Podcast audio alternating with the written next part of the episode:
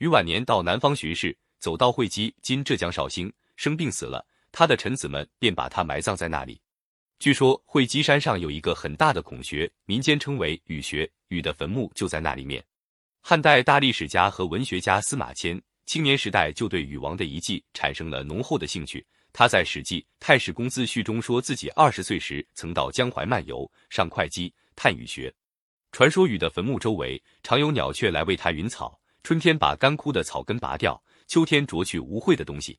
这些鸟雀有大有小，来去成行。当地的官员禁止人们伤害它们，若是谁违反了禁令，定要受到惩罚。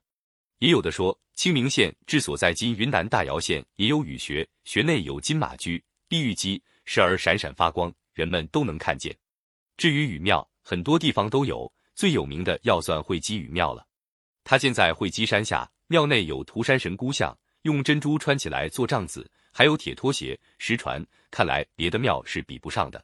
关于会稽雨庙。还有一段梅梁龙斗的传说，据说庙中的梅梁是用大梅山所产的梅树做的。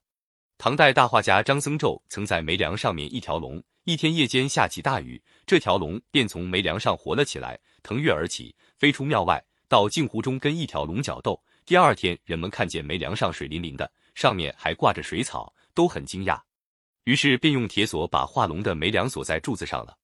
在安徽省怀远县东南，还有一个雨会村。就在涂山的前面，传说是大禹跟涂山氏女会面结婚的地方。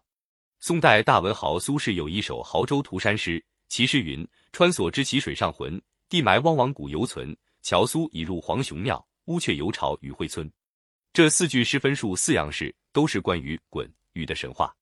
第一句说禹擒水怪吴之奇的事，第二句说禹诛防风氏的事，第三句说鲧化作黄熊沉入雨渊的事，第四句说禹娶了涂山女。后来又分离，好像牛郎织女。